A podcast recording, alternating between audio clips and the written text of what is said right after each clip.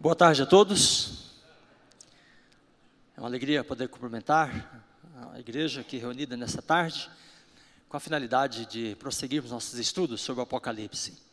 Quero também cumprimentar com alegria os nossos eh, colegas, amigos, simpatizantes do NASP que nos acompanham pela internet. Esperamos que nessa tarde a palavra de Deus possa ter eh, um significado e uma abrangência maior ainda na sua vida, na medida que nós estudamos com você esse tema é, tão atual que é o Armagedon, conforme revelado no Apocalipse. Nós começamos nossos estudos aqui há, três, há duas semanas com um tema de abertura que nos deu uma visão geral sobre o livro do Apocalipse e nós então exploramos as visões e cenas do santuário que abrem cada conjunto de visões do Apocalipse. Então, eu falei de sete conjuntos principais. Nós mostramos que cada visão, é, cada conjunto de visões é aberto por uma cena do santuário. E esta cena serve para nos ajudar a entender aquele conjunto de visões. Então, Jesus anda no meio dos candeeiros, no lugar santo, quando começa a visão das sete igrejas. Ele diz que os candeeiros são as igrejas, indicando que ele caminha com a igreja ao longo da sua jornada. Depois nós vimos a inauguração do santuário, a entronização de Cristo, a inauguração do santuário, nos capítulos 4 e 5, dando abertura aos selos. Então, os selos são medidas né, que Jesus toma ao longo da história para fazer cumprir o plano da salvação. Depois vimos já as trombetas, e antes do, do relato das trombetas, tem uma cena de Jesus fazendo a mediação com o incensário junto ao altar de ouro. Interessante que eh, no quinto selo vem uma prece né, imprecatória. Então os mártires clamam, né? Senhor, até quando não julgas e vingas o nosso sangue? E as trombetas começam exatamente para mostrar que Deus está combatendo os inimigos ao longo da história. Primeiro, a Jerusalém, que matou o Messias, depois Roma, que perseguiu os apóstolos, e assim ele combate os inimigos ao longo da história, como se fosse uma resposta né, ao fato de ele estar fazendo a intercessão pelos seus filhos no céu, conforme mostra o capítulo 8. Uh, ah, e aí nós dissemos, bom, então três cenas têm que ver com o ministério de Cristo até 1844. Aquela que está no capítulo 1, no capítulo 5 e no capítulo 8. Mas quando chegamos ao capítulo 11, no verso 19, né? Então, João diz: E abriu-se o santuário de Deus que se acha no céu e foi vista a arca. Então, nesse momento aí o Apocalipse passa né, para o lugar santíssimo do santuário. E dali para frente as visões estão todas concentradas no período de 1844 para frente. Ele começa a segunda fase do ministério no santuário, e ela é indicada por essa abertura, né? É, e o profeta diz: então foi vista a arca. Jesus passa a concentrar seu ministério no lugar santíssimo. Aí no capítulo 15, então o santuário se enche de fumaça, procedente da glória de Deus. E sete anjos saem para derramar as sete últimas pragas. Com elas se consuma a ira de Deus. Então fica claro que ele exerce o ministério da intercessão e mediação no lugar santo. Depois ele entra para o lugar santíssimo, 11 e 19, e então ele finaliza o trabalho no lugar santíssimo. Então vem as pragas. Nesse momento em que ele finaliza, a porta da graça está encerrada, está fechada. Eh, e vem os juízos, eh, com os quais se consuma a ira de Deus.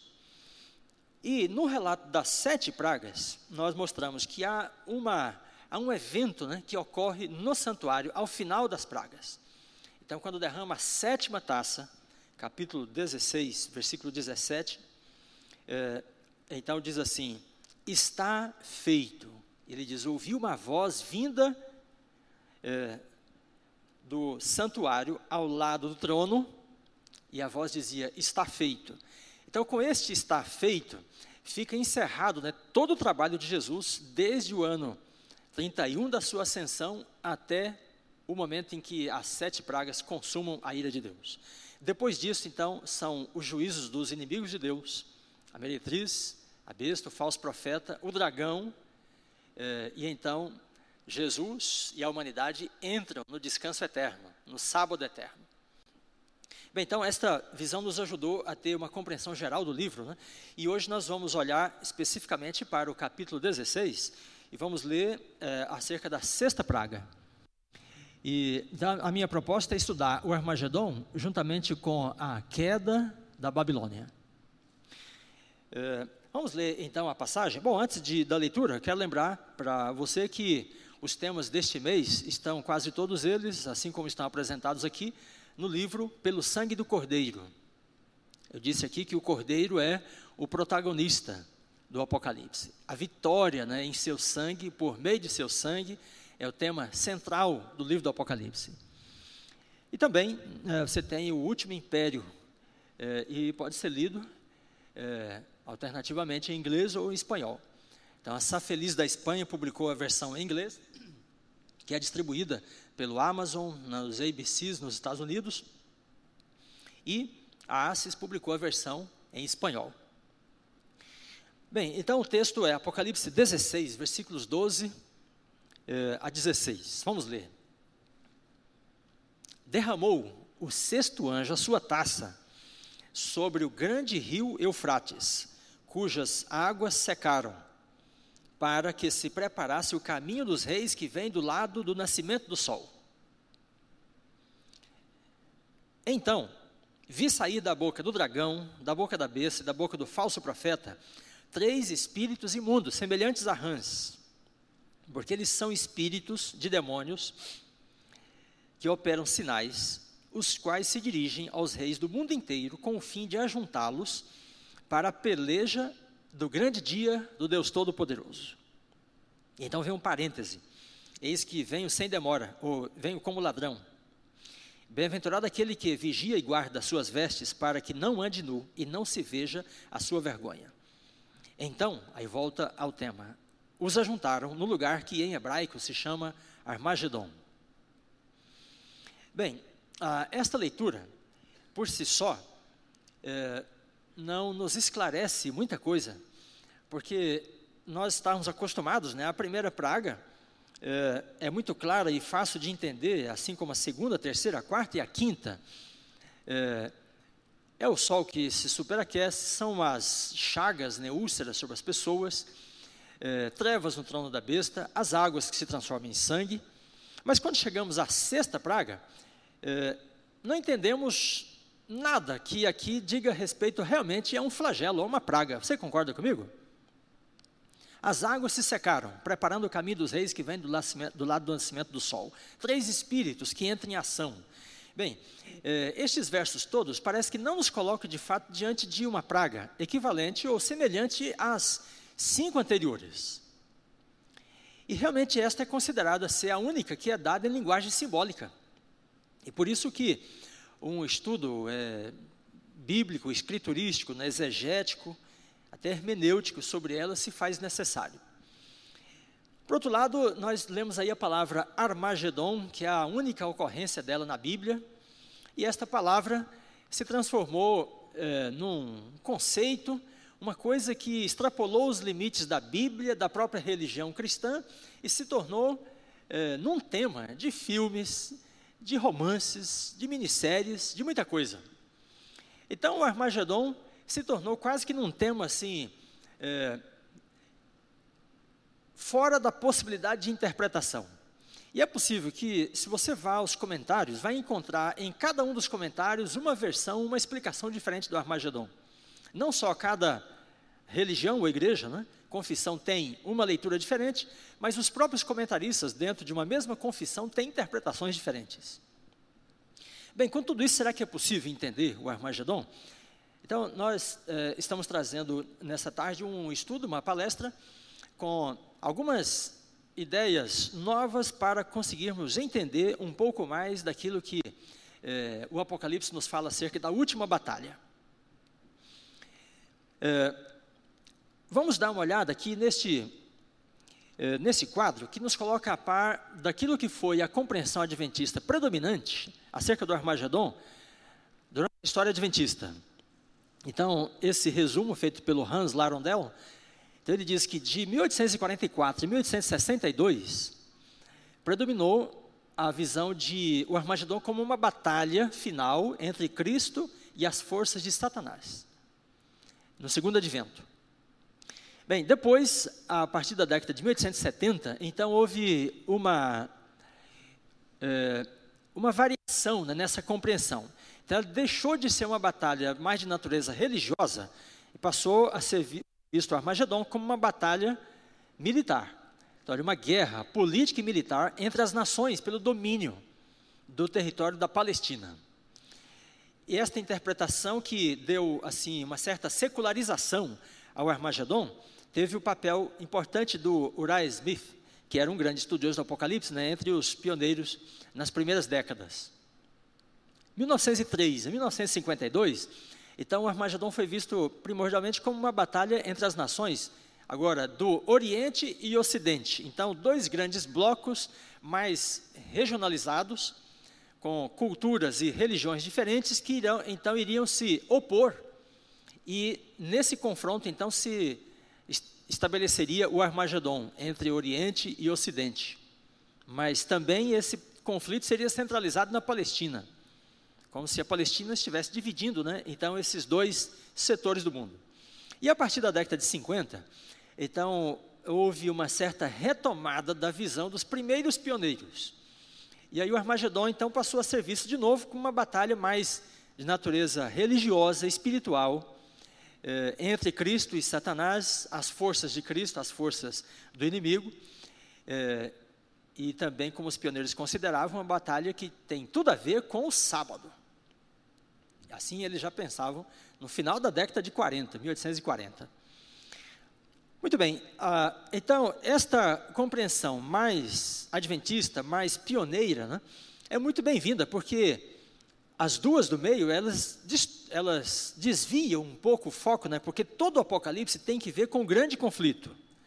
Mas não o conflito entre os países, entre as nações, né, essas guerras regionais, políticas, militares, é, elas são referidas de passagem na Bíblia, porque a grande guerra que a Bíblia trata mesmo é a guerra de natureza religiosa. E esta guerra maior, ela termina é, determinando né, alguns conflitos aqui na Terra, mas o Apocalipse fala mesmo é desta guerra maior.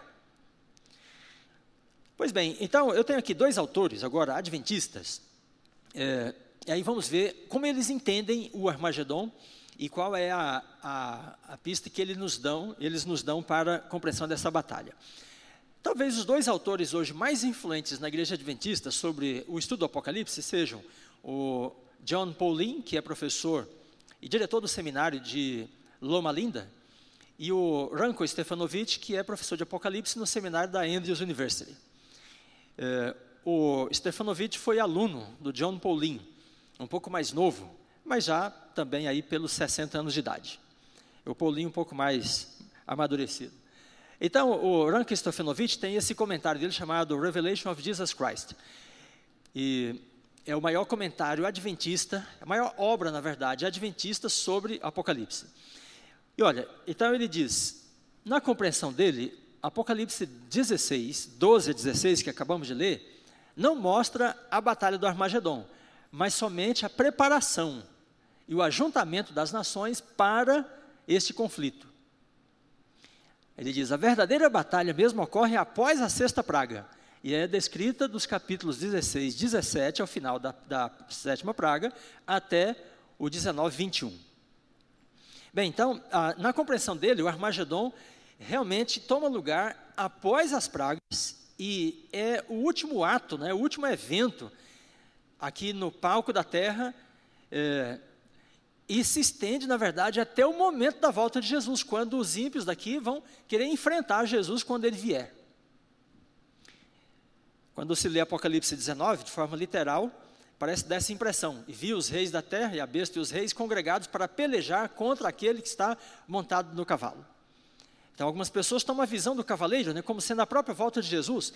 Porém, é, se Jesus não vem montado a cavalo, né, e nem os anjos vêm montado a cavalo, a visão deve ser entendida como simbólica. E nesse caso, pode ser que ela não esteja falando né, do momento lá da volta de Jesus, mas do conflito ainda do Armagedon. A besta e os reis congregados contra é, o cavaleiro e aqueles que o acompanham. Né?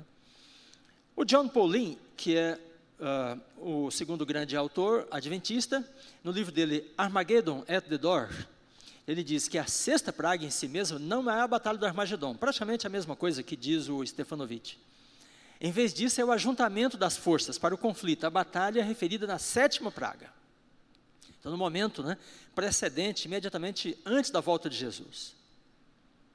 Bem, é, eu também estive lendo né, vários autores não adventistas. Em geral, eles também entendem, aqueles que são futuristas, autores conservadores, entendem que o Armagedon também é lá no final, depois das pragas. E se você ler o texto, né, na sequência em que ele está, sem considerar a estrutura do livro, é, isso é o que realmente parece ser. Porque ele diz: a sexta praga foi derramada, as águas do Eufrates se secaram. Ele diz: então, ou em seguida, vêm os três espíritos para o trabalho deles, congregar os reis para a grande batalha.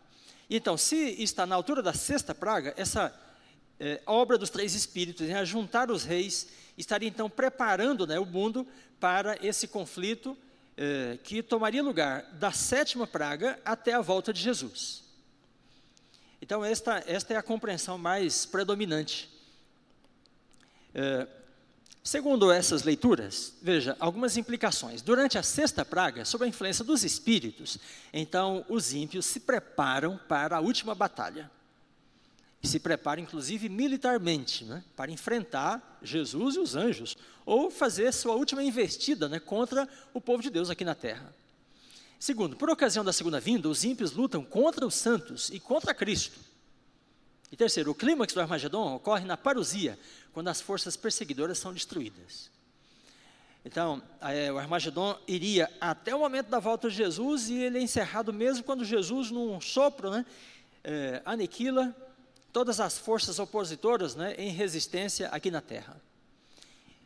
Aí chamo sua atenção para esse último ponto. De modo geral, então, o Armagedon é caracterizado como extremamente crítico para os santos, para o remanescente, né, para os fiéis, que, sob pressão dos seus inimigos, eh, são preservados até a volta de Jesus para serem lá então libertos, né, eh, no, no, no final dessa batalha. Porém, tem algumas questões né, que parecem não estar batendo muito quando a gente tem essa leitura. Então, vou apresentar alguns, alguns problemas. Veja, se a sexta praga prevê então os preparativos dos ímpios né, para o Armagedon, nesse caso, em vez de eles serem punidos na sexta praga, como em todas as demais, eles conseguem se organizar, montar uma resistência. Então, nesse caso, a sexta praga nada teria de um flagelo, né, assim como as demais. Segundo problema, né, se a sexta praga é mais uma taça da, da ira de Deus, qual é o efeito dela? Qual o resultado dela? Né? E terceiro, se antes das pragas a porta da graça se fecha, como nós vimos na visão do santuário, o santuário se enche de fumaça, né? e então sete anjos saem, por que os espíritos de demônios começariam uma obra né, de engano depois que todos os destinos já estão selados? Então eles vão operar sinais né, para enganar é, e com isso também juntar os reis da terra para um conflito, Porém, né, a essa altura, todos os destinos já estão selados. Que sentido faz essa obra dos espíritos, né, da, da, que vem do dragão, da besta do falso profeta, é, que são espíritos de demônios, né, operadores de sinais? Por que, que essa obra teria sentido né, a essa altura lá na frente? Muito bem, então, enfim, em que consiste a sexta praga? E quando é travada a batalha do Armagedon? Eu quero então enfrentar essas duas perguntas e nós vamos tentar então respondê-las. Vou usar é, um princípio né, da interpretação que nós chamamos de intertextualidade. O que significa? Ali tem a definição. Intertextualidade é o engaste de fragmentos de um texto em outro texto. É como se um texto fosse escrito né, usando elementos de um texto anterior.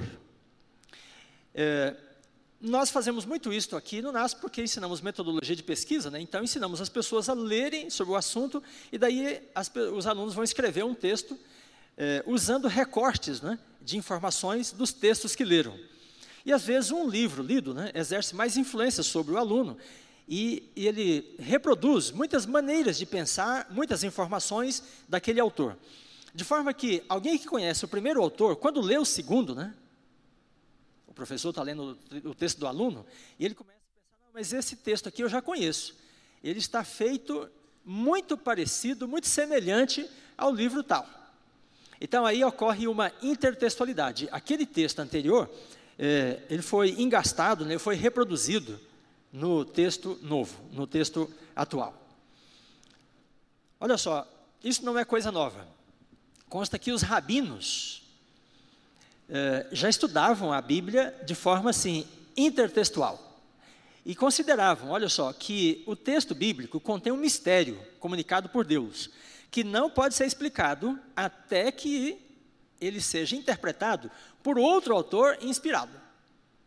Então, aplicando aqui para o caso do Armagedon, se ele nos desafia a compreensão, ele tem um mistério né, que aparentemente não conseguimos resolver. Esse mistério não é dado para a nossa própria solução. Nós não resolvemos o mistério do texto. Esse mistério, na verdade, segundo os rabinos, né, ele só pode ser explicado por um outro autor também inspirado. Não é um teólogo, não é um pesquisador que o explica. É outro profeta outro texto igualmente revelado por Deus.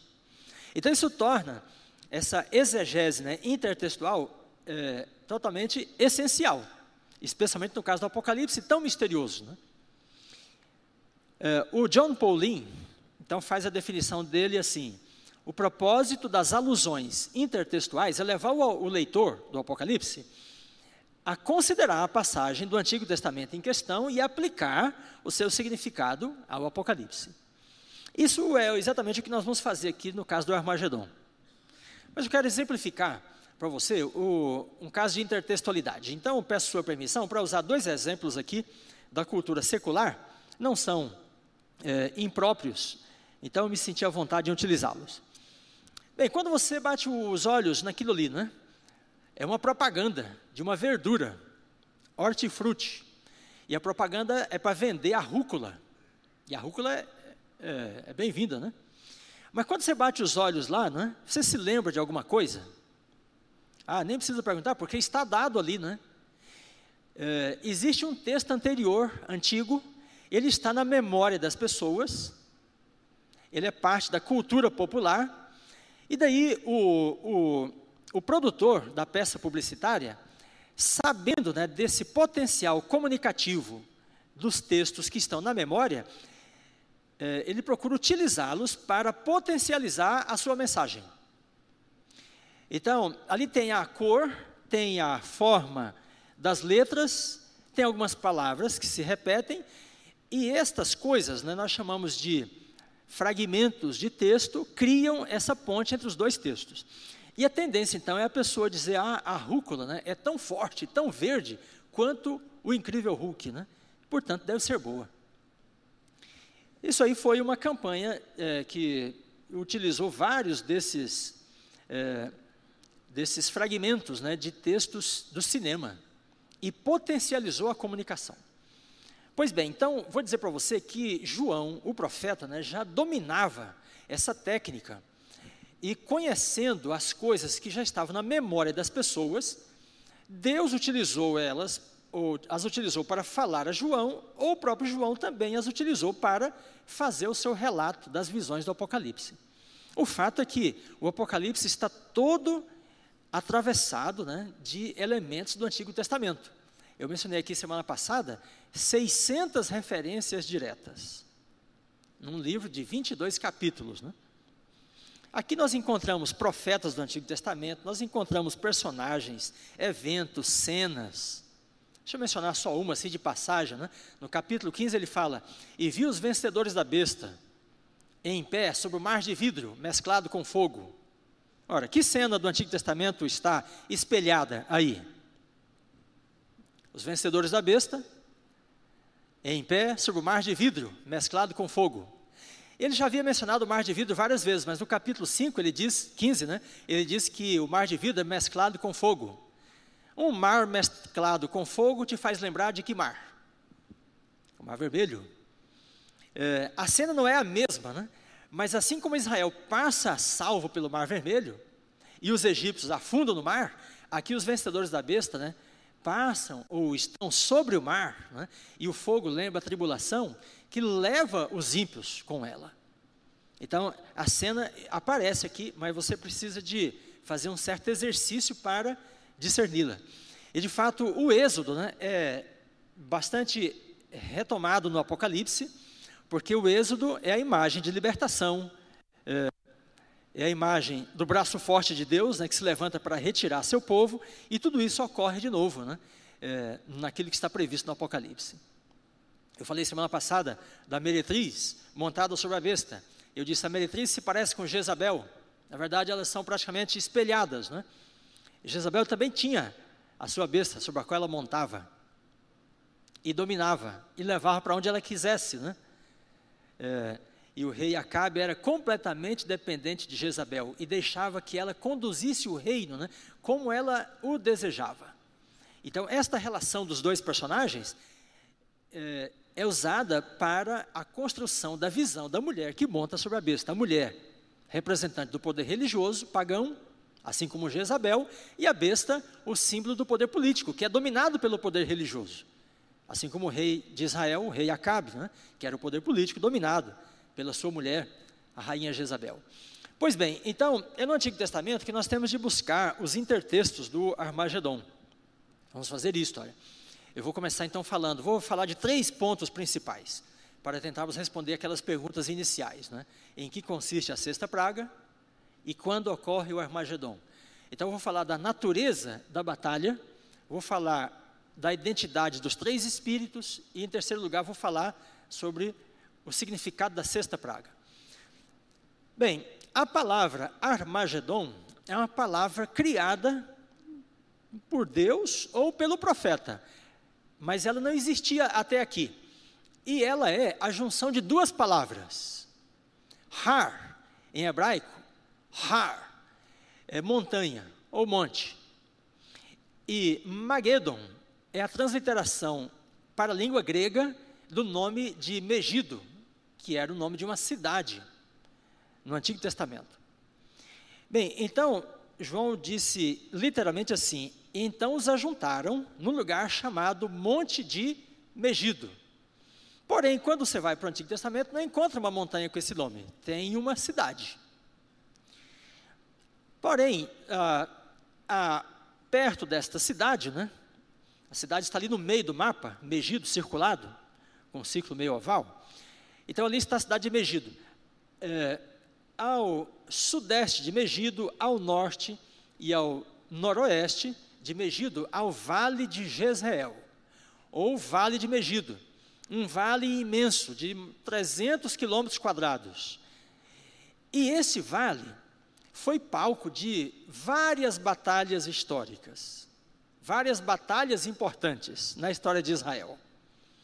Então, o fato de a cidade estar localizada ali, né, e haver todas essas batalhas no Antigo Testamento, no Vale de Jezreel, sugere para nós que possivelmente neste vale, ou nos eventos deste vale, estejam as pistas para nós entendermos melhor o Armagedon. Então, seguindo aquela é, recomendação do John Paulin, né, identificar no Antigo Testamento e aplicar o significado desses eventos ao Apocalipse. Bem, então alguns eventos de lá foram a derrota de Débora e Baraque sobre o exército de Císera. É, Elias derrotou os profetas de Baal no Monte Carmelo. O Monte Carmelo fica ali é, a noroeste é, do, do vale de Jezreel. Por sinal, é a montanha mais célebre de todo esse conjunto, de toda essa geografia. Em terceiro lugar, morreu o rei Josias, ali ao norte de Megido. E a rainha Jezabel morreu ali é, perto de Endor, né, onde está apontando ali a seta. Então é um vale imenso e todos esses eventos ocorreram lá. Pois bem, então nós vamos dar uma olhada em cada um desses eventos. É, uma olhada rápida. Débora e Baraque, no vale de Jezreel. Quando o Apocalipse fala de uma aliança entre os espíritos e os reis da terra, faz uma referência a um salmo. e é um salmo sobre a batalha de Débora e Baraque, que é o Salmo 83. Veja como se ajusta. O salmo diz assim: Ó oh Deus, os teus inimigos, inimigo é comum no Apocalipse? Muito. Né? Os teus inimigos se alvoroçam, tramam astutamente contra o teu povo e conspiram contra os teus protegidos. Isso aí se parece com Armagedon? Sim, e muito, né? Os inimigos se armam é, com astúcia e tramam contra os protegidos de Deus, o remanescente no Apocalipse. E dizem: Vinde, risquemo-los de entre as nações, não haja mais memória do nome de Israel. Bem, ao, quando iniciam as pragas, né, então os ímpios fazem uma, uma arremetida mais intensa contra o povo de Deus, considerando que se eles banirem esse povo da face da terra, as pragas vão cessar. Então isso está é, no Salmo ali muito claramente: risquemos de entre as nações a memória de Israel. Pois os inimigos tramam concordemente e firmam aliança contra ti. Faze-lhes como fizeste a Midian e como fizeste a Císera. Então, aí duas batalhas, né? a primeira de Gideão e a segunda de Débora e Baraque, nas quais Deus foi vencedor e seu povo com ele. Né? Bem, se esta batalha do Vale de Jezreel, né, que é a primeira que nós estamos considerando, é um pano de fundo para o Armagedon, então fica sugerido para nós né, que a alusão a Baraque e Gideão é, indica que o papel dos santos na batalha final deve ser um papel ativo e não passivo. Por quê? Se nós entendemos que é Jesus que termina a batalha do Armagedon na sua segunda vinda, então os santos são perseguidos, oprimidos e eles resistem, né? E chegam quase desbaratados até a parousia quando eles são libertados. Mas Baraque e Gideão, nessa batalha aqui, que é exemplar para Armagedon, são guerreiros, destemidos, né? que entram na batalha. Segundo ponto, Elias no Monte Carmelo. Veja nesse quadro quantos paralelos existem entre 1 Reis, 1 Reis 18 e 19 e Apocalipse 12 a 19. Então, em Reis nós temos o Monte Carmelo, aqui nós temos o Monte de Megido. Uh, Iavé versus Baal. No Apocalipse, a trindade divina versus a trindade satânica o dragão, a besta e o falso profeta, mencionados aqui no Armagedon. Elias e o remanescente. Então, há um jogo de espelhos né, entre os dois textos. É isso que nós estamos chamando de intertextualidade. Né? Todo Israel é ajuntado do Monte Carmelo.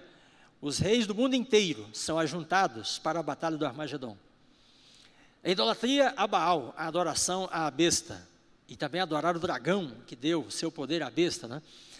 E no evento de reis, Elias restaura o altar de Deus que estava é, que estava em pedaços, né? que estava em fragmentos. E o remanescente faz o quê? No contexto do Armagedon, ele restaura também o altar de Deus. Em Apocalipse 14, então nós temos o chamado, né?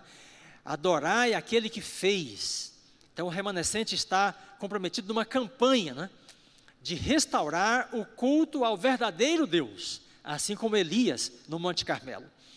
Então, o, a Batalha do Carmelo, que é no mesmo contexto geográfico né, do Vale de Jezreel, ela funciona como um pano de fundo para várias visões do Apocalipse, especialmente para o Armagedon. Então, lá, Elias enfrenta os profetas de Baal e os vence. E aqui o remanescente enfrenta também os aliados da besta, do falso profeta e do dragão, e o remanescente vence nessa batalha. O Apocalipse 12 diz: E eles o venceram, venceram o dragão pelo sangue do cordeiro. Pois bem, então, a narrativa de Elias né, no Monte Carmelo, diz o John Paulin, funciona como uma narrativa, ou como um pano de fundo, uma história de fundo né, para o Apocalipse na verdade, de 12 a 19. É, e assim como ele próprio disse lá, nós precisamos aplicar esta, esse evento antigo para entender a natureza né, da batalha que está sendo apresentada para nós aqui no Apocalipse. É, então, nesse caso, a alusão a Elias reforça o papel ativo dos santos na última batalha. Então, existe uma batalha, ela é exemplificada por essas antigas, e, portanto, o remanescente tem um papel, assim como Elias, como Gideão e como Baraque, né, nesta batalha. Ok, o terceiro ponto que eu vou abordar sobre a natureza da batalha agora tem que ver com o pranto. Então, eu falei dessas batalhas antigas e agora eu vou falar da questão do pranto. Por que pranto? Olha, porque a palavra pranto, lamento, é usada seis vezes em Apocalipse 18. Do que trata Apocalipse 18? Como é que diz na sua Bíblia? O anúncio de que mesmo? Da queda de Babilônia. Os lamentos dos admiradores de Babilônia, a partir do verso 9. Então, Apocalipse 18, quando fala da queda de Babilônia, usa a palavra pranto seis vezes. E quando você está lendo a Bíblia, estudando, né, e uma palavra começa a ser assim recorrente, ele está chamando a sua atenção para ela. É para você pegar a isca, né? ou a pista, melhor, mais positivo. Né? É, muito bem, então lá está o texto, né? Estou sentada como rainha, pranto nunca hei de ter. Então a Babilônia se gaba, né? ela se exalta, ela é rainha, ela governa sobre os reis da terra, sobre os povos da terra como rainha, né? e diz: Pranto nunca hei de ter. Por isso, em um só dia sobrevirão os seus flagelos. E veja que aqui ele está dizendo que as pragas, que são os flagelos, vão atingir a Babilônia. Morte, pranto e fome, ora, chorarão e se lamentarão sobre ela os reis da terra, e sobre ela choram e pranteiam os mercadores da terra. Então, pranto será o destino da Babilônia a de sua destruição e pranto sobre ela. Bem, ah, o que que pranto aqui, né, no contexto do capítulo 16, 17 e 18, eh, indica para nós do Antigo Testamento que pode nos ajudar a entender o Armagedon? Aí essa é uma pergunta eh, difícil de responder. Onde é que você, de onde você se lembra assim de um pranto generalizado? Porque aqui é um pranto generalizado. Os povos da terra, os reis, os mercadores da terra, né, lamento e lamento e pranteiam. Onde é no Antigo Testamento que nós temos um pranto generalizado? Num contexto de batalha, de libertação, de conflito. Que tal a morte do primogênito do Egito? Todo o Egito acordou em pranto no dia seguinte. O anjo do Senhor tinha passado, à meia-noite, né? onde não tinha sangue marcando a porta, ali houve morte e destruição, até dos animais. Então o pranto tomou conta do Egito. Bem, veja que a última praga do Egito né, provoca um pranto generalizado. E aqui nós estamos tratando da sexta praga, e o capítulo 18, que fala da queda de Babilônia, fala de pranto generalizado também. Então tem tudo a ver. Bem, então, o pranto faz lembrar a décima praga, e lá na, no contexto né, diz assim: pelo que haverá grande clamor em toda a terra do Egito, como nunca houve, Deus disse. O faraó não queria deixar o povo ir, e Deus disse: com mão estendida, com braço forte, eu vou tirar meu povo daí. E como ele resistiu e resistiu, então Deus teve de se levantar, né? E espalhar a destruição pela terra do Egito. E aí ele deixou o povo ir. Né? Pois bem, irmãos, então, a, Deus também disse assim, Êxodo 12, né? Sobre todos os deuses do Egito executarei juízo. Bom, então vamos entender, antes de ler aquele texto que está ali do Ducan, vamos entender o que, que Deus está dizendo com esse juízo sobre os deuses do Egito. Porque as pragas não atingiram os deuses, não é verdade? As pragas atingiram as pessoas. E nesse contexto aí, capítulo 11 e 12 de Êxodo, ele está falando da, pra, da, da décima praga. E a décima praga atingiu os primogênitos. Mas nesse contexto, Deus fala assim: Eu vou executar juízo sobre os deuses do Egito. O que, que tem a ver os deuses com os primogênitos? No Antigo Testamento, o primogênito de Israel representava o quê? O primogênito, qual é a função dele? Ele era o continuador da linhagem, o primeiro continuador, recebia até herança em dobro. Né? O primogênito era o sucessor do pai, da família. Mas qual era a função específica dele antes do tabernáculo e antes do ministério dos filhos de Arão? O primogênito era o quê? O sacerdote. E aí então chega um momento que Deus fala assim: Eu vou fazer uma troca com vocês, eu vou dar os primogênitos e vocês dão os filhos de Levi. Então aí Deus pegou a tribo de Levi para o sacerdócio e aí os primogênitos deixaram de exercer o sacerdócio. Pois bem, Uh, irmãos, e você que nos acompanha pela internet, no Egito, o primogênito também era o sacerdote da família. Deus disse: Eu vou executar juízo sobre os deuses do Egito. A ligação né, do, do povo de Israel com Deus era mediada antes de Jesus pelo sacerdote. Era ele que estava em contato direto com Deus. E no Egito também tinha esta mesma, esse mesmo conceito. O, o primogênito era a ligação dos egípcios com as suas divindades. Então, o que, que Deus fez ao destruir todos os primogênitos? Ele cortou, irmãos, todas as ligações dos egípcios né, com as suas religiões, com as suas divindades. Então, o pranto pela morte do primogênito era mais do que o pranto pela morte de um filho dentro de casa. Era mais do que a, a, o pranto né, pela morte do continuador da linhagem. Era mais do que isso. Era um pranto mais intenso ainda. Porque diante do Egito arrasado, diante do Egito assolado né, pelas pragas, agora os egípcios é, se deparam com uma situação em que eles não têm a quem recorrer.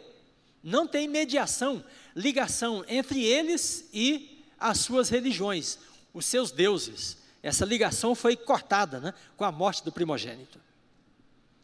Então, Deus atingiu os egípcios, irmãos, numa coisa assim, extremamente nevrálgica. Aí daí o Ducan, então, ele vem e diz assim: o Armagedon evoca mais do que um campo de batalha. É, sugere o desfecho da batalha. E a morte dos primogênitos significou mais do que a perda de um filho único, ou o fim do nome da família.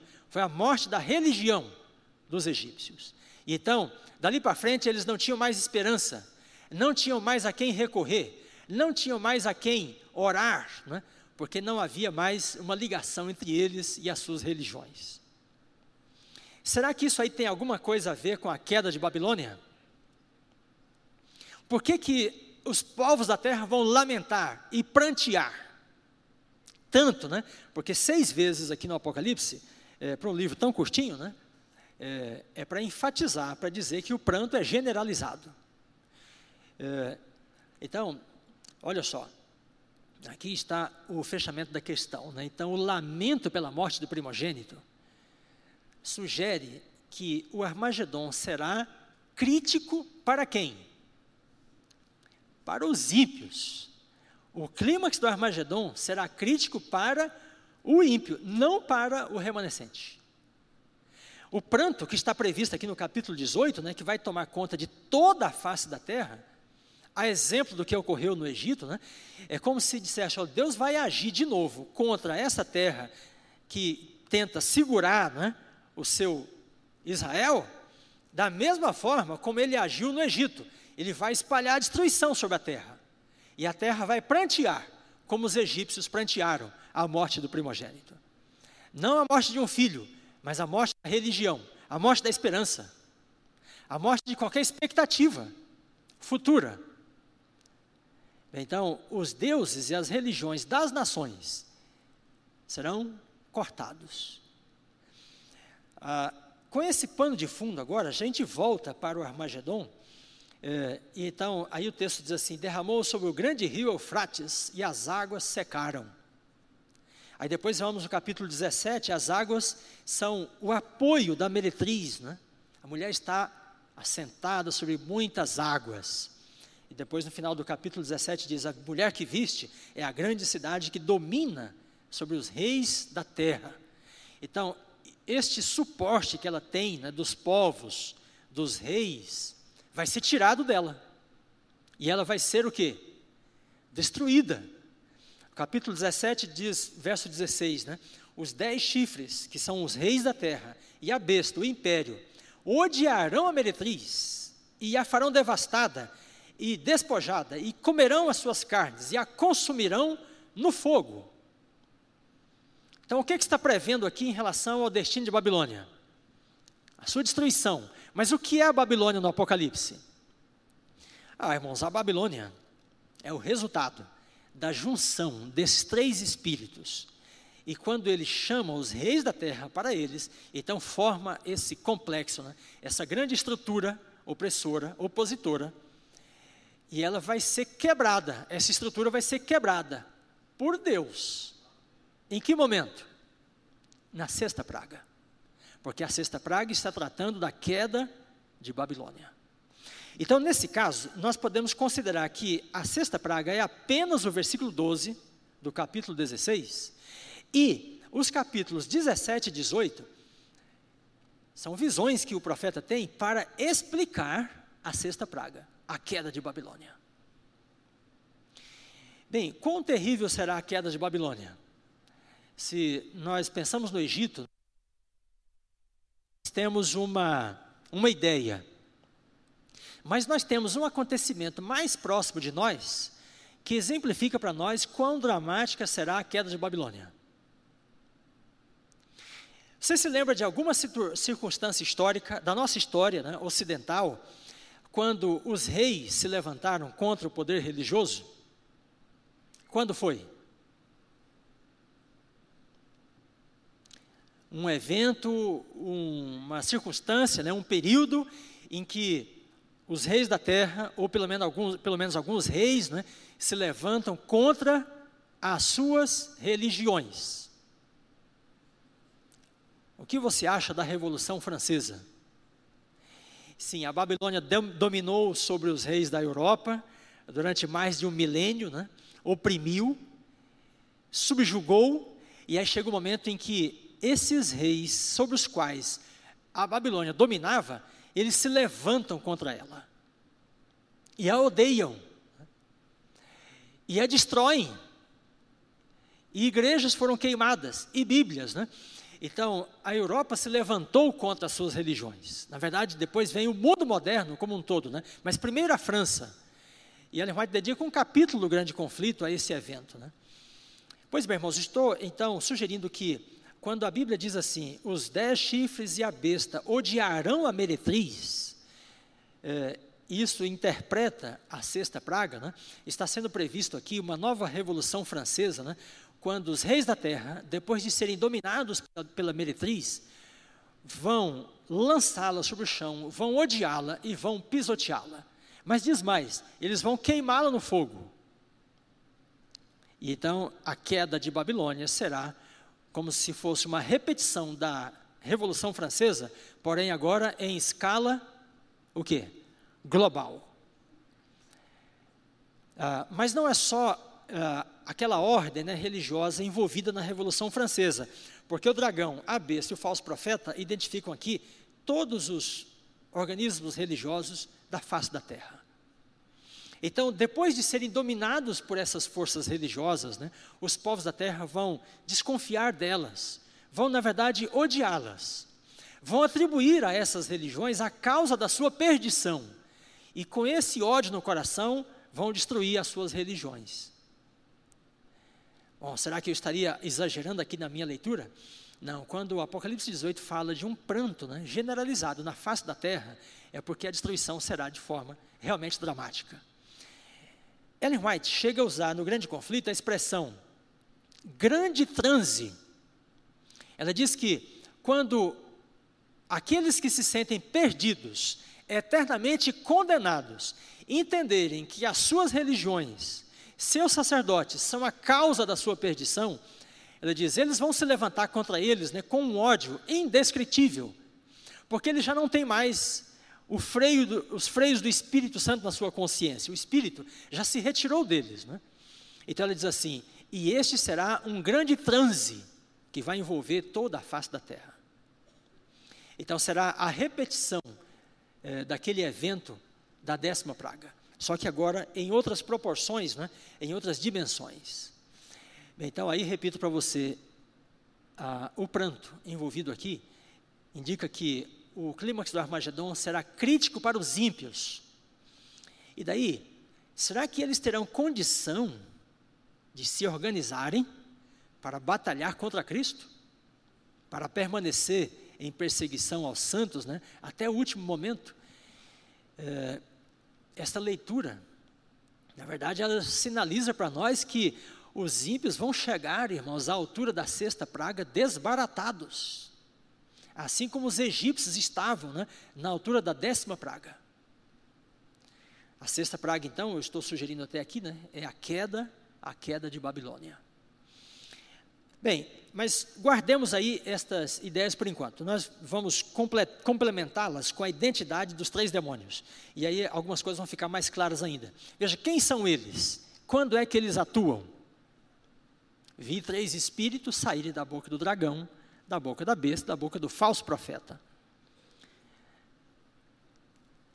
Bem, eu vou mencionar alguns autores, brevemente. Então, a palavra Ram, bom, antes dos autores, a palavra Ram só ocorre duas vezes na Bíblia. É aqui e nas pragas do Egito. Veja que aqui tem pragas e lá tem pragas, então há uma referência, né? Aqui de novo as pragas do Egito. E lá, nas pragas das rãs, foi a última praga que os magos conseguiram imitar, fazer uma contrafação. Depois dali para frente, eles não conseguiram mais. Então, a ideia de contrafação é muito importante aqui no contexto dos três demônios. Porque se eles são semelhantes a rãs, a única ocorrência né, da palavra e desse bicho aí na Bíblia é lá nas pragas quando os inimigos de Deus fizeram uma contrafação das obras de Deus. Então, essa ideia de contrafação precisa ser aplicada aqui para o Armagedon, para a obra dos três demônios. Bem, aí os autores, então, o Gregory Bill, né, é um comentarista evangélico, não é adventista, ele diz, a referência feita aqui às artes mágicas egípcias, através da palavrinha Ram, indica que as rãs representam uma obra de uma obra persuasiva de falsificação. Então, os três demônios apresentados com esta linguagem, semelhantes a rãs, indica que eles devem ser operadores de uma obra de falsificação, de contrafação. Aí, o outro autor, o Robert Munsey, diz assim: é, o fato de os espíritos saírem da boca do triunvirato profano indica uma propaganda enganosa. Então sai da boca do dragão e da boca da besta, da boca do falso profeta. Então a boca no Apocalipse é símbolo é, de discurso, de campanha, uma obra né, discursiva, de persuasão. Então está em questão aqui né, pregação, discussão, discurso mesmo. Os três demônios saem da boca, como se fosse aí essa obra, uma propaganda enganosa e persuasiva. Aí ele diz que no tempo do fim convencerá as pessoas a aderir a uma falsa religião. Por que, que eles operam sinais? Para fazer as pessoas se juntarem a eles. E eles conduzem uma falsa religião, uma obra de contrafação. Se existe a falsa, é porque existe o quê? A verdadeira. É, aí temos uma sugestão né, muito interessante do John Paulin. E eu pessoalmente falei com ele ano passado, eu escrevi um artigo sobre Armagedon que vou apresentar em Roma na conferência bíblica. Eu disse para ele: olha, o seu insight sobre os três anjos e os três demônios né, é a coisa mais iluminada que eu já vi sobre o Armagedon. Ele diz assim: então, John Paulin, adventista, professor em Loma Linda. Ele diz: Olha, o que são três, o que são demônios? O que os demônios são? Anjos caídos. Então aqui João podia dizer assim: e vi três anjos caídos saírem. Então assim os três demônios se apresentam como a contrafação do quê? Da obra dos três anjos. Apocalipse 14. Então agora nós chegamos é, a um fechamento da situação. Os três demônios têm uma obra de falsificação e três anjos têm uma obra daquilo que é verdadeiro. Os três anjos chamam as pessoas para adorar o verdadeiro Deus, né? anunciam a queda de Babilônia, advertem contra a marca da besta. E essa obra deles, especificamente, né, de restaurar o culto do Deus verdadeiro, é contrafeita pelos três demônios que estão trazendo uma obra de uma adoração falsa. Porque eles chamam as pessoas, pelos sinais que fazem, a adorar a besta e o dragão. A falsificação. Bem, agora você vai começar a pensar assim, mas então eles não devem trabalhar lá na frente, na altura da sexta e sétima praga, porque se eles fazem a contrafação dos três anjos, os três anjos começaram sua obra bem antes. E aí nós estaremos chegando então no ponto crucial do estudo. Né? Então, os três anjos representam a campanha do remanescente de Deus em restaurar a verdade e a lei de Deus na terra, como Elias né? restaurou o altar de Deus. E os três demônios representam uma campanha também das religiões mundiais em difundir um sistema de adoração contrário à lei de Deus. Bem, com esse insight, então, né, do John Paulin, parece que nós chegamos ao ponto crucial do Armagedon. Quando é que começa o Armagedon? É, quem vai lutar nele? Ah, vamos fazer agora aqui o seguinte, a seguinte comparação. Nós temos os três anjos, Apocalipse 14. Eles pregam o Evangelho eterno, anunciam o juízo, a lei de Deus, né? Temei a Deus Temor no, no Antigo Testamento é obedecer os mandamentos. Teme a Deus, guarde os seus mandamentos, diz Salomão. Né? Eles falam do sábado, adorai aquele que fez, e aí vem a linguagem do sábado: os céus, o mar e a terra, o selo de Deus, e, portanto, eles também falam da criação. É o Deus Criador que deve ser, adorado. Pois bem, irmãos, nós consideramos que os três anjos começaram sua obra quando? 1840, década de 40. 1844, então, a redescoberta do sábado, 46, 47, e aí então o povo remanescente de Deus eh, se estrutura na terra, né, a partir especificamente da leitura de trechos que nós estamos lendo aqui durante esse mês. Né, e começa então a obra de restauração da lei de Deus e do sábado. Restaurar o altar de Deus né, é o papel do remanescente representado pelos três anjos. Bem, e daí, então, nós temos aí do, em Apocalipse 16, né, três anjos caídos, semelhantes a rãs. É, e eles têm um falso evangelho, eles proclamam espiritualismo, são três demônios, três anjos caídos, três espíritos, né? É, isso tem que ver com a lei dos homens, por quê? Porque eles buscam os reis da terra. Por que, que as religiões querem os reis? Para fazer leis, para dar apoio né, a essa religião falsa. Portanto, tem a ver com o domingo, tem a ver com a marca da besta e tem a ver com o evolucionismo. Bem, isto que eu estou dizendo dos três demônios não está em Apocalipse 16, senão algumas indicações, né? mas a partir do contraste, nós chegamos a essa conclusão. A partir da, da comparação entre os dois conjuntos. Né? É, e, e aí nós temos então, de um lado, três anjos, e do outro lado, três anjos caídos. Se os três anjos começaram a obra deles a partir de 1844, por que é que os três demônios esperariam tanto tempo para começar a obra de falsificação, se o que eles querem falsificar começou em 1844? Não parece ter sentido, não é mesmo? Por que, que os três demônios fariam uma obra de contrafação, de engano, né, de falsificação, um discurso de persuasão, lá na sexta praga, se todos já estão com seu destino selado? Não faz sentido também. É, então, não nos resta outra alternativa senão dizer que os três demônios também, irmãos, começam a sua obra igualmente no contexto de 1844. Porque eu pergunto para você, quando foi que começou o espiritualismo moderno? 1846, 47, as batidas misteriosas. Quando foi que começou o evolucionismo? O contrário da mensagem do sábado. 1857, a publicação de Origem das Espécies. Mas as teses de Darwin já estavam é, praticamente prontas no final da década de 1840. Bem, então ali nós temos a contrafação que começa no meio do século XIX. que faz, né, tenta fazer uma oposição à obra que Deus estava começando no meio do século XIX.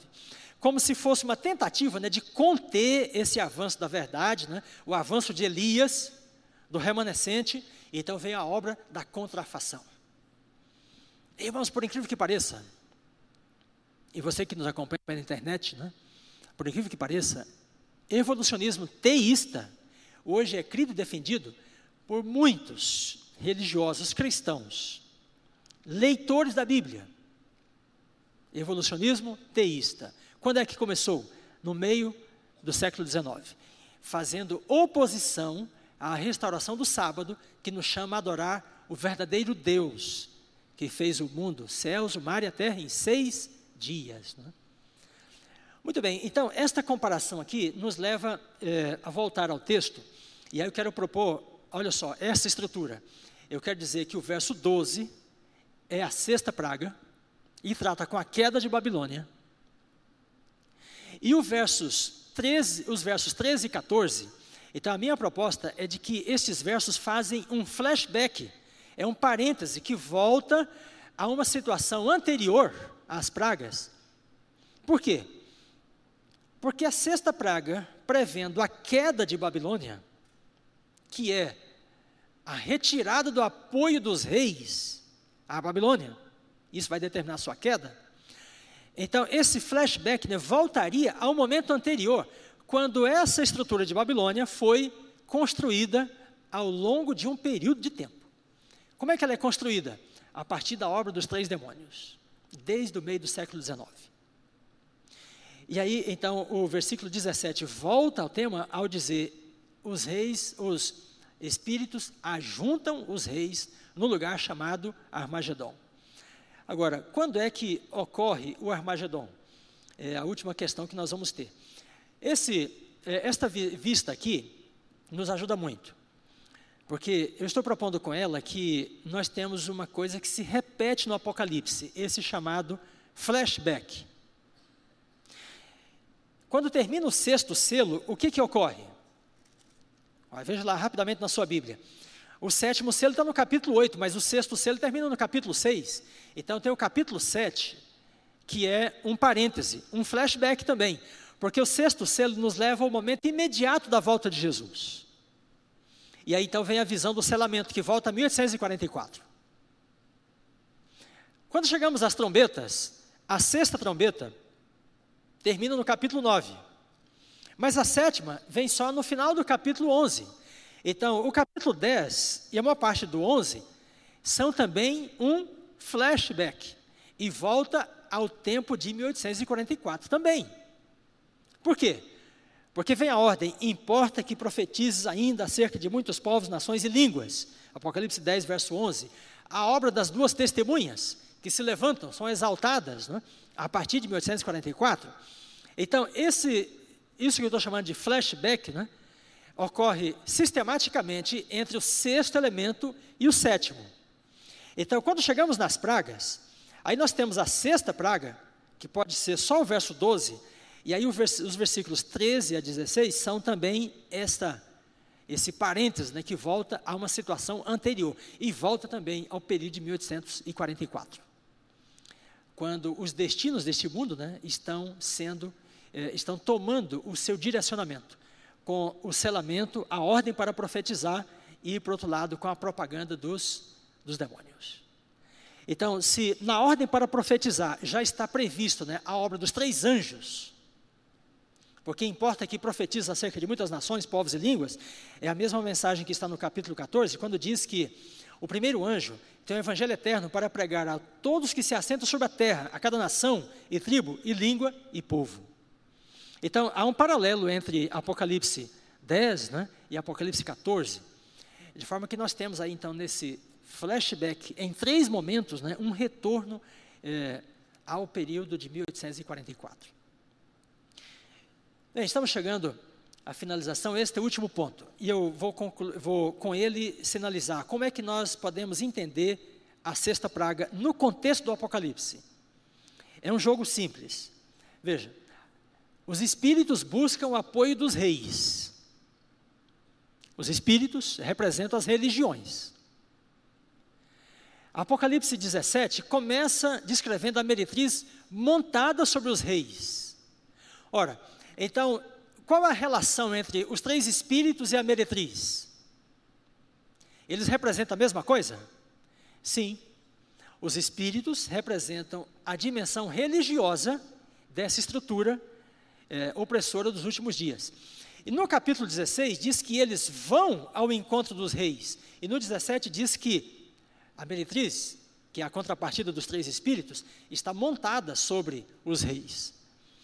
Então, o capítulo 17 começa dizendo: na campanha dos espíritos em busca dos reis, eles foram bem-sucedidos, eles conseguiram dominar os reis da terra, e os reis agora estão dando apoio a eles.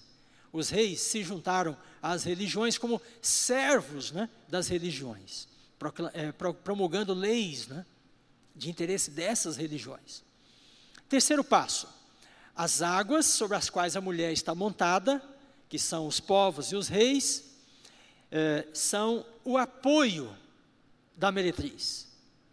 Bem, então, se as águas representam os povos, as nações, e inclusive os reis, né? quando o capítulo 16 diz que as águas do Eufrates se secam, qual é o efeito dessa secagem das águas? A secagem das águas está falando de quê? Da queda, da queda da Babilônia. E aí, irmãos, nós temos um, um outro jogo interessante, porque quando o povo de Judá estava em Babilônia e Deus os tirou de lá, foi também pela secagem das águas do Eufrates. Quando o povo de Israel estava no Egito, né, Deus os tirou de lá, foi por meio de quê? Da secagem das águas do Mar Vermelho. Então a secagem das águas aqui, do Eufrates, né, como se fosse uma medida final de Deus com a morte dos primogênitos, né, a abertura do Mar Vermelho, a secagem das águas do Eufrates da Babilônia, né, que é uma ação divina para libertar seu povo. E essa ação divina, dada aqui nessa linguagem simbólica, implica a queda de Babilônia. A destruição né, da dimensão religiosa. É Deus que vai destruir a Babilônia? É Deus quem destrói a Babilônia? Não, a Babilônia será destruída pelos seus próprios amantes. Então, os reis e os povos da terra que ela seduziu e que passaram a apoiá-la, né, vão se voltar contra ela e vão destruí-la. E depois, apesar de eles mesmos destruírem, eles vão prantear sobre ela, como se fosse num gesto é, é, uma ação assim irônica, né? Meio esquizofrênica, por parte dos reis da terra e dos povos da terra. É, o que vai fazer com que os povos da terra se voltem contra as suas religiões, ao ponto de destruir as suas religiões, matar seus sacerdotes, queimar as casas de culto? O que você acha que vai fazer com que os povos da terra ajam desta forma. Pensando aqui lá na altura dos últimos acontecimentos. O que vai fazer com que os povos da terra saibam que estão do lado contrário ao lado de Deus. Porque, olha só, antes de você responder, é, entenda que quem tem a marca da besta vai achar que está do lado do dragão e da besta e do falso profeta? Hã? vai achar que está do lado de quem? Do lado de Deus. E vai entender que aqueles que não têm essa marca são os inimigos, por isso vão querer destruí-los. Né? E o que vai fazer com que estas pessoas que têm a marca da besta constatem ou se convençam de que elas estão perdidas. Alguma coisa, as pragas vão fazê-las suspeitar, mas elas vão querer destruir o remanescente, pensando que isso vai fazer com que as pragas cessem. Né? O que, que Ellen White diz que vai aparecer no céu? Todo o planeta escuro, e então a abertura e a luz de Deus vai brilhar lá de cima. Né? Ela diz então: mãos gigantes né, vão tomar as tábuas e vão exibi-las diante dos olhares petrificados dos habitantes da terra. E eles verão, os habitantes da terra verão, na lei de Deus exibida nos céus, os céus proclamam a tua glória, né? Eles verão a norma do juízo. E aí sim, todas as consciências serão esclarecidas. Elas retomarão né, aquilo que ouviram da pregação do remanescente, mas não quiseram acreditar. E chegarão à conclusão de que o remanescente tinha a pregação verdadeira, porém eles não atentaram para ela. E quando se convencerem disso, vão atribuir a quem a sua perdição? As religiões que pregaram contrariamente a esta lei. E é isso, irmãos, que possivelmente seja o fator que vai determinar é, esta mudança é, de atitude em relação à Babilônia. Os povos da terra vão odiar as religiões que os levaram a pisar a lei de Deus. E o ódio delas, das nações, né, dos povos deles, dos povos, contra essas religiões será um ódio mortal, indescritível. Mais do que foi da Revolução Francesa contra a Babilônia da época. Muito bem, então, ah, estou chegando à conclusão. Eu quero sinalizar, sugerir então para você que nós temos o Armagedon é, sinalizado várias vezes no Apocalipse. 12 e 17, o dragão peleja contra o remanescente. 13, as duas bestas pelejam contra os que têm, que não têm a marca. O 16, 14, os espíritos fazem peleja contra os que vigiam e guardam. E a besta e os reis pelejarão contra o cordeiro e os eleitos. Apocalipse capítulo 17.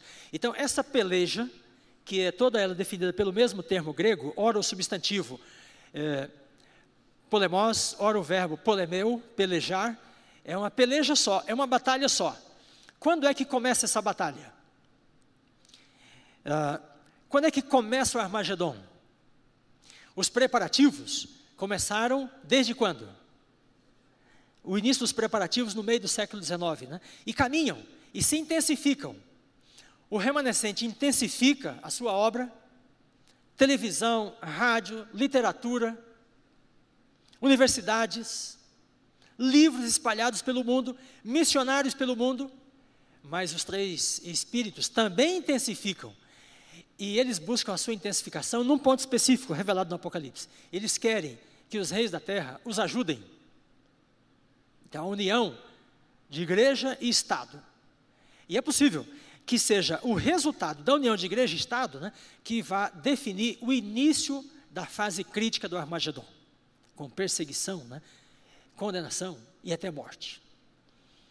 Então, tem esse quadro aqui, é, que pode ser para nós assim uma visão gráfica do Armagedon.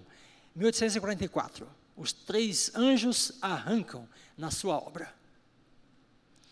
Mas os três demônios também fazem a sua arrancada, já no meio do século XIX, fazendo a contrafação. Então, quando os três espíritos veem que o remanescente progride, né, e então vem o batismo do Espírito com o alto clamor, chuva serôdia, então, eles não veem como deter a obra do remanescente, a não ser por meio da força de leis proibindo a pregação do remanescente na terra. Então, eles recorrem aos reis da terra. Diante de leis promulgadas contra a lei de Deus e contra a pregação do remanescente, então o remanescente vai perder espaço. Muitos serão presos, serão perseguidos. E aí é como se os espíritos e os reis da terra conseguissem prosperar.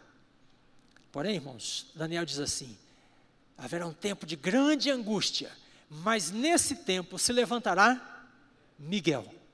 Quando é que Miguel se levanta? Com as pragas. Ele se levanta no santuário e manda os sete anjos. E os anjos derramam suas taças sobre quem?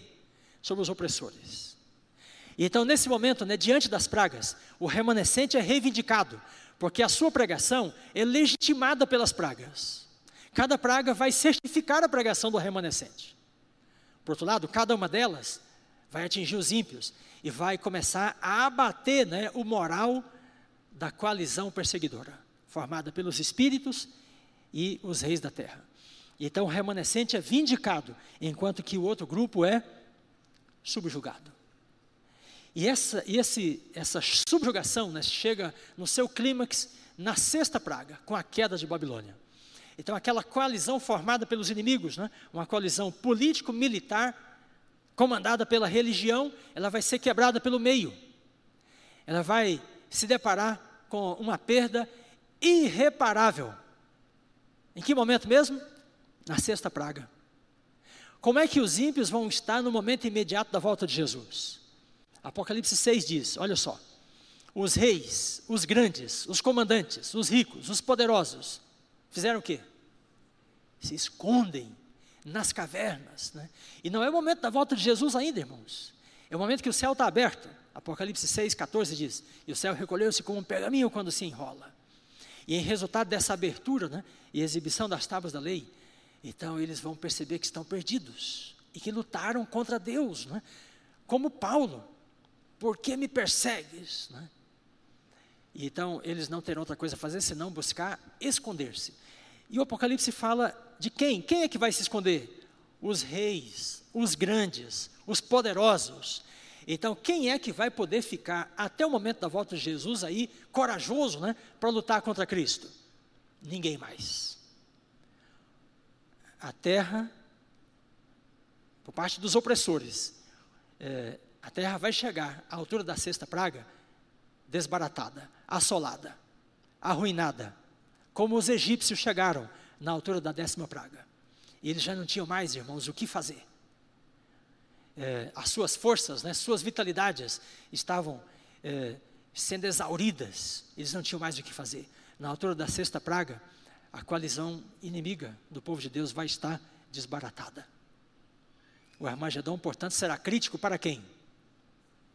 No início, o remanescente vai enfrentar um período crítico, mas quando começam as pragas, a crise vai se intensificar mesmo para o outro grupo. E chega ao seu clímax né, na sexta praga. Muito bem. Ah, pensando nesse quadro, nesse, nesse estudo todo que fizemos, né, então, uma pequena revisão. Nós lembramos de Gideão, Baraque, Elias. É, e nós dissemos o papel do remanescente é ativo. O remanescente desmascara a Babilônia, como Elias desmascarou Jezabel os profetas de Baal. O remanescente parte para o confronto e vence. É, eu disse: qual é a natureza da batalha? Esta batalha é de natureza religiosa, bíblica. Né? É uma batalha pela verdade, pelo culto do Deus verdadeiro. É uma batalha de natureza espiritual, mas espiritual que vai alcançar uma dimensão política, legislativa, militar eh, e vai envolver toda a face da terra. Mas nós caminhamos para o final para sinalizar que o início do Armagedon deve ser quando as nações da terra começam a promulgar leis contrárias à obra do remanescente. E esse confronto então se intensifica. E no início das pragas, Deus se levanta para defender o remanescente. E o remanescente chega então vindicado né, à altura da sexta praga. Pois bem, eu vou finalizar com uma leitura de um texto de Ellen White. Será que ela pensava mais ou menos assim? Ou ela pensava no Armagedon lá na frente, na sexta e sétima praga? Ou ela pensava no Armagedon que estava começando no tempo dela? É, então faz bem a gente dar ouvido à profetisa é, em cada situação. E aqui ela fala assim: olha, ela escreveu 1890. O tempo atual é solene e terrível para a igreja. O Espírito de Deus está gradualmente se retirando do mundo. Irmãos, ela estava dizendo que isso estava acontecendo em 1890. Aí ela fala assim: Satanás também está no presente, em 1890, né? Arregimentando suas forças do mal, dirigindo-se aos reis do mundo inteiro. Aí ela cita o texto da Batalha do Armagedon ajuntando-os sob sua bandeira para a peleja do grande dia do Deus Todo-Poderoso. Então, ao falar do trabalho do dragão, né, em ajuntar os povos da terra, ela diz que em 1890 ele já estava em atuação com esta finalidade. Então, os preparativos não tomam lugar lá na altura da sexta praga, eles vêm desde o meio do século XIX. E aí está a, a afirmação dela. Um terrível conflito encontra-se diante de nós. Então, o conflito vai se intensificar lá na frente. Aproximamos-nos da peleja do grande dia do Deus Todo-Poderoso. os principados e poderes da terra estão em acirrada revolta contra o Deus do céu. Olha o Salmo 83 aí. Em breve, muito em breve, será travada a última grande batalha entre o bem e o mal, e a terra será o campo de batalha e o local da peleja e da vitória final. Tá onde será o Armagedon? Nos Estados Unidos? Na Palestina? Na África? Em todos eles. E na América do Sul? E na Oceania? E Europa? E Ásia? Né? Onde o remanescente levantar-se para restaurar o altar de Deus, né? ali também haverá a obra de contrafação e um confronto. Né? Mas, com base na palavra de Deus, né, o remanescente vai desmascarar a oposição. E é sua obra para que os últimos fiéis saiam de Babilônia, atendendo a última chamada: sai dela, povo meu. Queridos amigos e irmãos, e você que nos acompanha pela internet, a palavra de Deus é muito clara, não deixa dúvida. E Deus tem um povo que Ele está guiando para cumprir a sua agenda. E desde que Ele chamou esse povo, há um outro grupo que faz a obra contrária, a contrafação. Mas a Bíblia atesta, né, que vence aquele grupo que está sob a bandeira de Emmanuel. Que Deus abençoe você para que você seja ativo, participante e partilhe dessa vitória, hoje e até o dia da segunda vinda. Amém. Amém. Pastor, nós avançamos um pouco, o estudo realmente é longo, mas nós podemos ter alguma pergunta, aqueles que tiverem compromisso, fiquem à vontade, mas aqueles que desejarem, podemos ter duas ou três perguntas, e em seguida, então, nós faremos a oração finalizando. Eu gostaria de ouvir, tem ali é, uma mão desse lado, uma mão. É, e se você tiver alguma pergunta e quiser também expressá-la por escrito, pode se sentir à vontade quanto a isso. Está é, tá funcionando? Bom, pois não. É, a gente, bom, primeiro obrigado pela palestra. A gente tem no meio adventista um pensamento que ali nas pragas tal haverá um, um, uma angústia, né, a angústia de Jacó. E muitas vezes muitos pregadores enfatizam isso de tal maneira que é, parece que os santos vão sofrer mais do que os ímpios, mas não desse ponto de vista que o senhor colocou. Eu gostaria que o senhor comentasse um pouco sobre isso. Uhum. Bom, nós começamos nossa série aqui dizendo que nossa leitura do Apocalipse é muito pessimista, muito negativa. E que se a gente se detém nas coisas negativas, nós perdemos de vista né, o foco principal. Irmãos, é incrível, mas o Apocalipse proclama a vitória de Cristo sistematicamente. E o povo de Deus né, é dito ser vencedor com ele. Então, embora haja essa pressão, né, ela vai se intensificar com a entrada dos reis, né, leis, é, vai haver um tempo de angústia para o povo de Deus, é, porém, esta angústia, ela será mais de caráter social e talvez alguma angústia espiritual, com preocupação, né, de se está realmente justificado, se está pronto, né, para o momento da volta de Cristo. É, mas a angústia do ímpio, daquele que está fora do alcance das asas do Altíssimo, né, com o início das pragas, é muito pior. Isso está claro no Apocalipse e em todo o contexto bíblico, né, que é evocado aqui no Apocalipse com os textos que nós lemos. Então, o Apocalipse atesta e proclama a vitória de Cristo e a vitória do grupo que está com ele. Apocalipse 17, verso 14, fala assim: E eles pelejarão contra o cordeiro, mas o cordeiro os vencerá, porque é Senhor dos senhores, Rei dos reis. E ele diz assim: E vencem também aqueles que estão com ele. Vence também aqueles que estão com ele. E essa vitória não é lá na frente, na volta de Jesus. Né? Esta vitória é na pregação do Evangelho, esta vitória é no embate né, que ocorre entre os três anjos, os três espíritos caídos. Essa vitória é antes das pragas, é durante as pragas e depois delas. Embora em algum momento o remanescente possa perder espaço, mas ele volta a ganhar. Né? Assim como Elias, em cima do Monte Carmelo. Obrigado pela é, oportuna observação.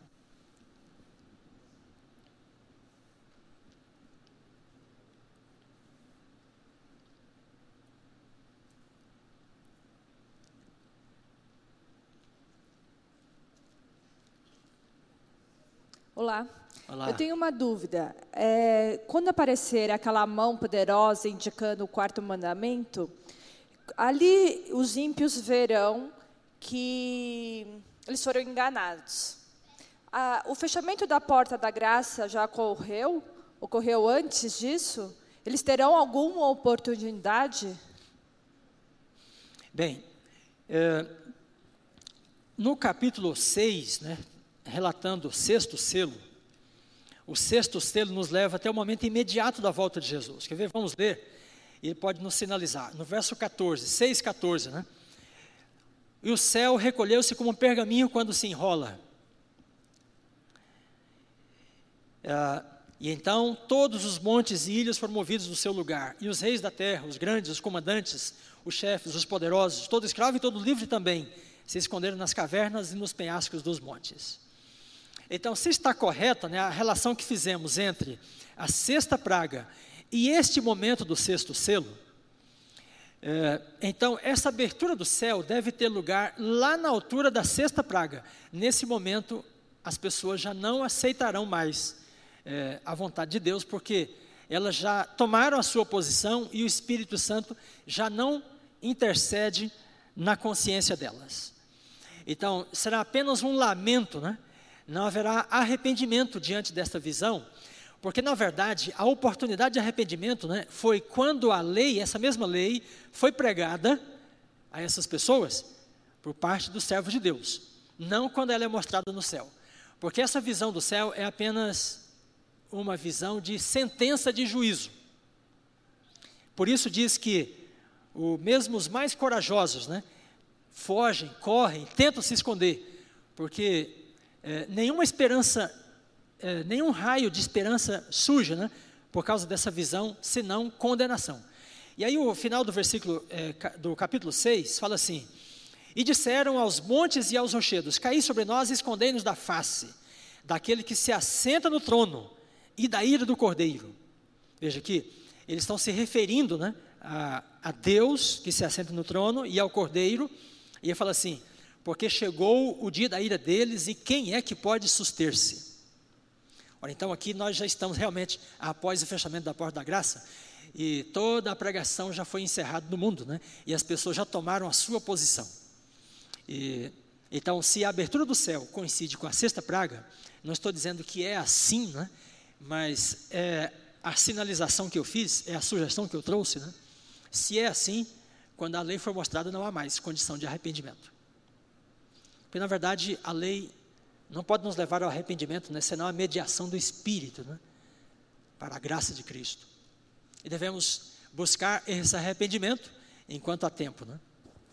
Ellen White comenta muito isso aqui, irmãos, no capítulo Livramento dos Justos, ela fala desse escurecimento que vai tomar conta de toda a terra. Todas as fontes de energia vão entrar eh, em pane, e o sol vai escurecer e a lua também. Então toda a terra ficará escura. E quando ela diz que o céu vai se abrir, então ela diz que por essas portas entreabertas, né, vai brilhar a luz de Deus e vai clarear a terra. E aí então vem a visão das tábuas, mas já pertinho, né, do momento da volta de Jesus. Pois não, se tivermos mais uma pergunta, uh, eu puder comentá-la, faremos. Então temos aqui, uh, deste lado, Se você não esteve no primeiro domingo uh, e no segundo, os, os, as palestras foram gravadas, estão na internet e pode buscar pelo site da igreja ou no YouTube e vai encontrá-las santuário no Apocalipse, e depois sobre a entronização de Cristo, inauguração do santuário, e hoje então sobre o. Pois não. Pastor, o, segundo cremos, eu não, me perdoe, eu não lembro se o irmão menciona alguma coisa sobre isso, mas não haverá muitas mortes durante as pragas, a perseguição que haverá aos cristãos, porque o sangue desse justo não terá valor nenhum para trazer ninguém para arrependimento.